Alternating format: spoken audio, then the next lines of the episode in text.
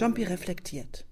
Guten Tag, liebe Zuhörerinnen und Zuhörer. Der Titel meines heutigen Beitrags heißt zum Buch Geist und Kosmos, warum die materialistische darwinistische Konzeption der Natur so gut wie sicher falsch ist, von Thomas Nagel zu Ende gelesen, die mir sowohl von meinem kreationistischen ehemaligen Schulkameraden Alfred Rindlisbacher aus Worb wie auch vom Psychiater und Phänomenologen Thomas Rusch aus Konstanz warm empfohlen worden ist. Die zentrale These des Buches besagt, dass das Auftreten von Geist und Bewusstsein in der Evolution durch die materialistisch-naturalistische, darwinistische Lehre in keiner Weise erklärt werde. Nagel stützt diese These auf eine Analyse verschiedenster Theorien zum Geist-Materie-Problem, vom naturwissenschaftlichen Reduktionismus über den platonischen und kartesianischen Dualismus bis zum pantheistischen Monismus und zum kreationistischen Theismus, die er allesamt als unzulänglich erklärt. Allerdings schlägt auch er keine plausible Lösung vor, favorisiert indessen halbherzig die Hypothese einer absichtslosen Teleologie also einer naturgegebenen Richtung der Evolution ohne göttlichen Schöpfer. Ich finde Nagels Thesen durchaus überzeugend. In der Tat macht auch für mich keine wissenschaftliche oder philosophische Theorie hinreichend klar, wie in einer rein materiell verstandenen biologischen Evolution plötzlich Phänomene wie Geist und Bewusstsein aufzutreten vermögen. Auch die moderne Neurobiologie ist außerstande, den klaffenden Hiatus zwischen Geist und Materie zu überbrücken. Sie weist zwar nach, dass gewisse über weite Hinregionen verteilte neuronale Aktivitäten für das Bewusstsein notwendig sind. Es handelt sich neben vitalen, vorwiegend im Hirnstamm lokalisierten Zentren namentlich um das aufsteigende, mit den Sinnesreizen und deren Verarbeitung zusammenhängende retikulare Aktivierungssystem. Indessen ist damit noch lange nicht erklärt, wie solche bioelektrische Aktivitäten in Geist und subjektives Bewusstsein umzusetzen sich vermögen. Eine Kritik. Verwunderlich ist allerdings, dass Nagel es fertigbringt, ein ganzes hochdifferenziertes Buch über Geist und Bewusstsein zu schreiben ohne diese vielschichtigen Begriffe je genauer zu definieren oder erklären und auch in seinen zahlreichen Hinweisen auf die philosophische und naturwissenschaftliche Fachliteratur sucht man eine solche Erklärung vergebens. Hätte er sich darum bemüht, so wäre er vermutlich auf etwas Ähnliches gestoßen wie ich es seit langem postuliere und in vorangehenden Podcast- und Blogbeiträgen genauer erläutert habe, nämlich dass Geist etwas Relationales, Abstraktes und Virtuelles, ein Dazwischen ist, das als solches sämtlichen materiellen Konstellationen von all, von Anfang an obligat innewohnt. Meines Erachtens eröffnet diese Sichtweise Lösungsmöglichkeiten des Geist-Materie-Problems, die erheblich über Nagels Analysen hinausführen. Und auch zur Emergenz des Bewusstseins scheint mir meine vor Jahren bereits in einer amerikanischen Fachzeitschrift verfochtene These, wonach diese Emergenz nur in engem Zusammenhang mit den Phänomenen der Aufmerksamkeit, der Emotionalität und der Abstraktion zureichend verstanden werden kann, Perspektiven zu eröffnen, die in Nagels Buch gänzlich fehlen. Geist als abstraktes Beziehungsgefüge.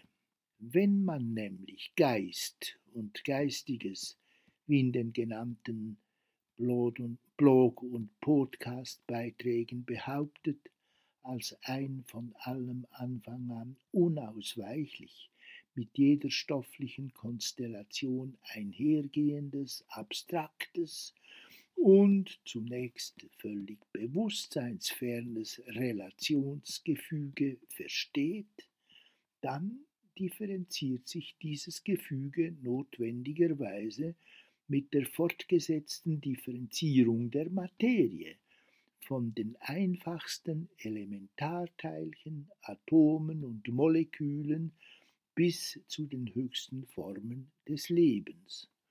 Und ebenso folgerichtig emergiert mit der feinsten Material, materiellen Differenzierung, die wir kennen, nämlich dem menschlichen Gehirn, auch eine höchste Form von Geist.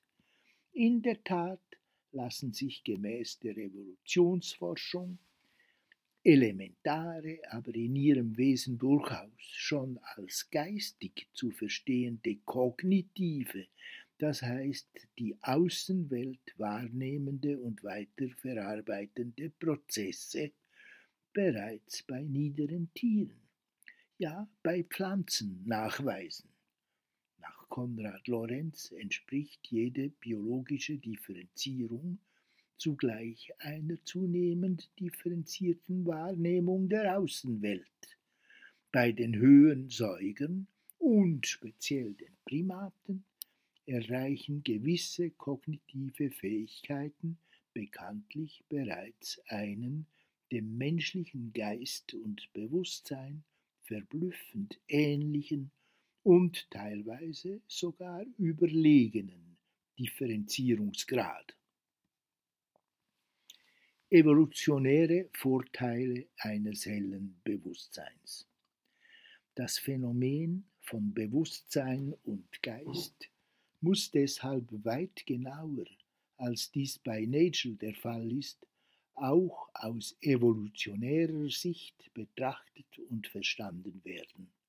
Dabei ist insbesondere zu beachten, das Bewusstsein, wie dies unter anderem Karl Jaspers, Christian Scharfetter und andere Phänomenologen betonen, immer Bewusstsein von etwas ist, das heißt sich auf einen Inhalt bezieht. Bewusstsein hängt damit eng auch mit der Wahrnehmung der Außenwelt und auf höherer Stufe des Körpers und schließlich der ganzen eigenen Person zusammen. Ein Selbstbewusstsein im engeren Sinn haben wir somit nur in den relativ seltenen Momenten, in denen wir unsere Aufmerksamkeit explizite auf uns selbst, auf unseren Körper oder zum Beispiel in einer philosophischen Reflexion auf den Menschen als solchen richten. Für gewöhnlich dagegen konzentrieren wir uns nicht selten sogar völlig selbstvergessen mehr auf Äußeres, zum Beispiel auf eine Beobachtung, eine Arbeit, ein Spiel. Mit anderen Worten, Bewusstsein hängt vom Fokus der Aufmerksamkeit und damit auch von der sogenannten Aufmerksamkeitsreaktion ab, deren Anfänge sich bereits bei relativ niederen Tieren, zum Beispiel Insekten, nachweisen lassen. Die Vermutung liegt nahe, dass gerade in dieser Aufmerksamkeitsreaktion ein wichtiger evolutionärer Ursprung des Bewusstseins zu suchen ist. Jedenfalls stellt die lebenswichtige augenblickliche Konzentration aller Sinne auf ein plötzlich auftauchendes Neues und potenziell Gefährliches, welches die Aufmerksamkeitsreaktion kennzeichnet, zugleich eine der zentralen Funktionen des Bewusstseins dar. Im Brennpunkt von Aufmerksamkeit und Bewusstsein steht bevorzugt, was neu, aktuell, interessant, vielleicht gefährlich oder auch schwierig ist und somit der weiteren Bearbeitung in Form etwa eines Lernprozesses mit hoher emotionaler Zuwendung bedarf. Was dagegen gewohnt und banal oder uninteressant ist, verfällt zunehmend, wie zum Beispiel eine zunächst mühsam erlernte Fertigkeit wie das Lesen und Schreiben, das Autofahren, das Geigenspiel, einer halb und schließlich ganz unbewussten Automatisierung. Versteht man Emotionen als Energien genauer als durch evolutionäre Selektion erworbene, gerichtete bioenergetische Impulse, vorwiegend im Sinn eines hinzu oder weg von, wie ich es im Konzept der Affektlogik seit langem postuliere, so werden die evolutionären Vorteile eines möglichst klaren Bewusstseins schlagartig klar. Das Bewusstsein dient in erster Linie einer optimal konzentrierten, differenzierten und emotionell energetisierten Bearbeitung von Neuem und Schwierigem. Gleichzeitig zeigt sich, was meines Wissens von Freud und der Psychoanalyse bisher nicht erkannt worden ist, ein bedeutsamer evolutionärer Vorteil des Unbewussten. Die erwähnte Automatisierung erlaubt ein optimales Funktionieren von allem Gewohnten mit minimaler Energie. Bewusstsein und das Phänomen der Rückwendung auf sich selbst. Ganz wichtig für ein vertieftes Verständnis der stufenweisen Verdichtung von Geist und Bewusstsein ist meines Erachtens außerdem die Berücksichtigung des Nagel ebenfalls außer Acht gelassenen Phänomens der Rückwendung und Rückwendung auf die Rückwendung des sich entwickelnden Geistes auf sich selbst. Das heißt, der sogenannten Re-Entry nach dem britischen Mathematiker und Systemtheoretiker Spencer Brown in Form von multiplen positiven und negativen Feedback-Schlaufen sind solche Reflexionen oder Rückspiegelungen, beides in Anführungszeichen, wie insbesondere Neurobiologen wie Humberto Maturana und Francisco Varela überzeugend dargelegt haben, zentrale Aspekte der Autopoiese, also der Selbsterhaltung aller lebenden Organismen. Stabilisierende Rückkoppelungen spielen in der Organisation des Lebens schon auf der stofflichen und später zunehmend ebenfalls auf der kognitiven Ebene eine Schlüsselrolle. Die Annahme ist berechtigt, dass durch sie auch zunehmend komplexe Aspekte, zum Beispiel Kausalbeziehungen des vorgenannten abstrakt geistigen Bezugsgefüges erfasst werden, das aus meiner Sicht sämtliche scheinbar rein materiellen Erscheinungen von Anfang an begleitet. Abstraktion, Synergetik, Minimisierung von freier Energie und eine bedeutsame Konvergenz.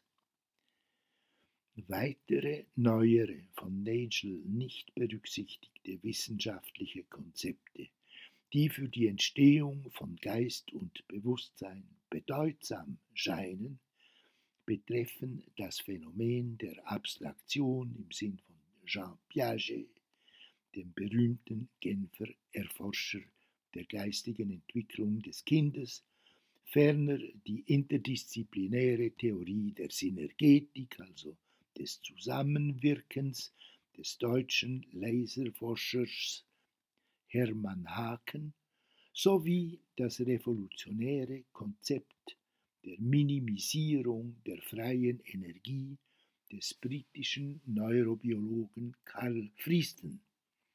Das Wesen der Abstraktion besteht nach Piaget in der Entdeckung von verborgenen Gemeinsamkeiten in zunächst scheinbar heterogenem. Ein einfaches Beispiel Äpfel, Birnen und Zwetschgen werden zum Begriff von Früchten abstrahiert. Solche Abstraktionen treten laut Piaget nach einer ambulanten und spannungsvollen Vorphase dank einer spannungslösenden, plötzlichen, sogenannten majorisierenden Äquilibration auf, da die Abstraktionsfähigkeit eine wichtige Voraussetzung zum Verständnis von Symbolen und damit zum Spracherwerb ist, stellt sie auch einen entscheidenden Schritt in der menschlichen Bewusstseinsentwicklung dar. Auch synergetische Prozesse spielen nach Haken bei der Emergenz von Funktionsprozessen höherer Ordnung eine Schlüsselrolle. Durch sich lawinenartig ausbreitende Synergien kommt es in offenen physischen, chemischen wie auch kognitiven und sozialen Systemen immer wieder zu plötzlichen Entwicklungssprüngen, zu sogenannten Bifurkationen, wenn die energetischen Spannungen im System einen kritischen Wert erreichen. Die entscheidenden Energielieferanten aber sind nach dem Konzept der Affektlogik im psychosozialen Bereich die Emotionen, mit anderen Worten auch durch kritisch wachsende emotionale Spannungen provozierte Synergien und Bifurkationen tragen nach meinem Dafürhalten Wesentliches zu der schrittweisen Erhellung von Geist und Bewusstsein bei. Das Freestonsche Prinzip der Minimisierung von freier, das heißt ungebundener, unkontrollierter Energie schließlich besteht darin, dass lebende Systeme aller Art, von einzelnen Nervenzellen bis zu, zum ganzen Gehirn oder Organismus, ständig bestrebt sind, unkontrollierte Energieverluste, gelten gewissermaßen böse Überraschungen, im Dienst der Selbsterhaltung durch Lernprozesse zu vermeiden. Dadurch verbessert sich die Wahrnehmung der Umgebung und damit gleichzeitig die Fähigkeit, deren Verhalten besser vorauszusehen. Eine bessere Wahrnehmung der Außenwelt aber trägt ebenfalls, wie schon erläutert, zur Erhellung des Bewusstseins bei.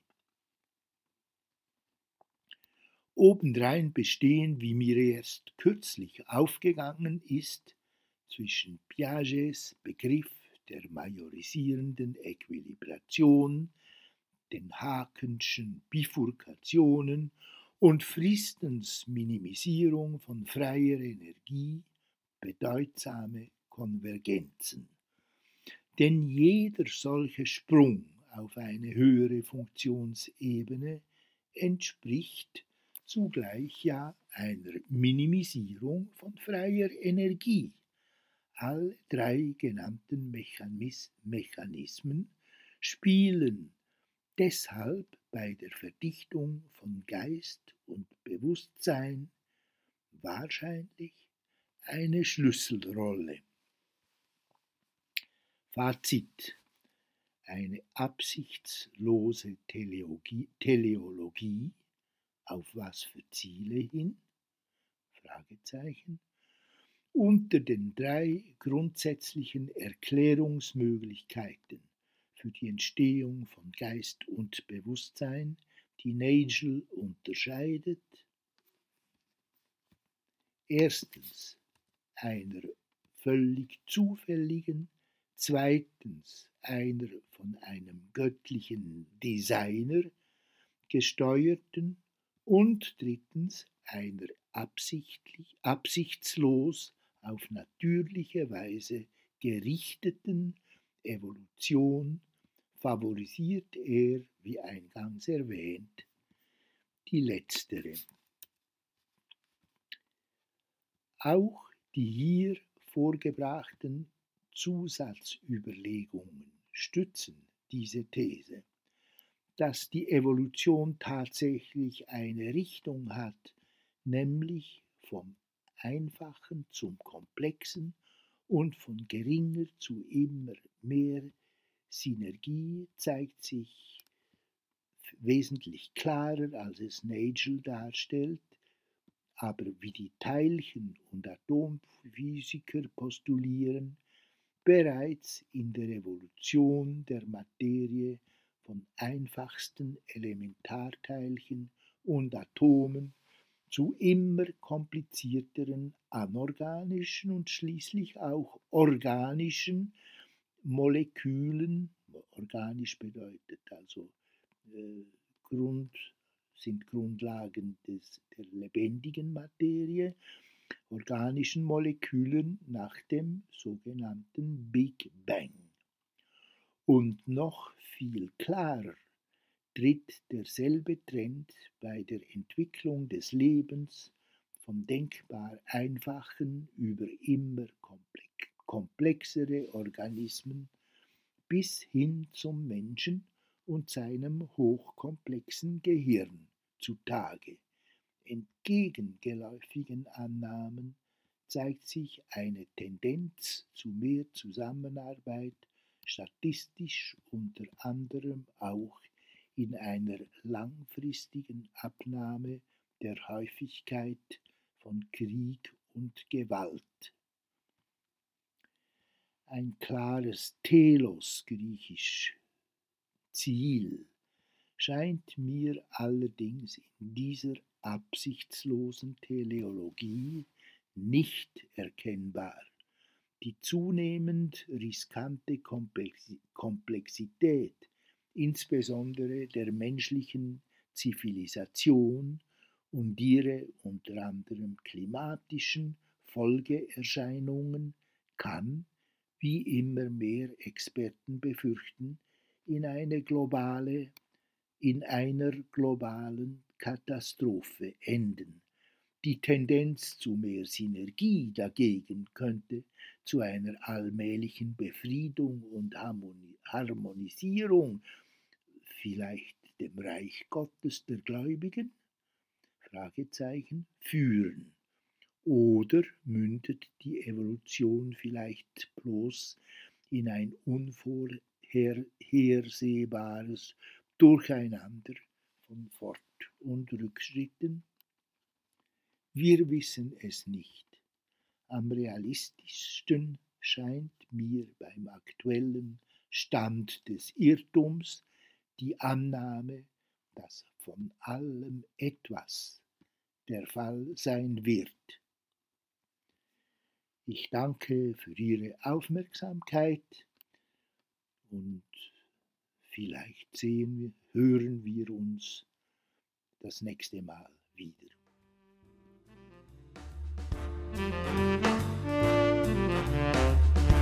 Jumpy reflektiert. Ein Podcast von Vandenhoek und Ruprecht.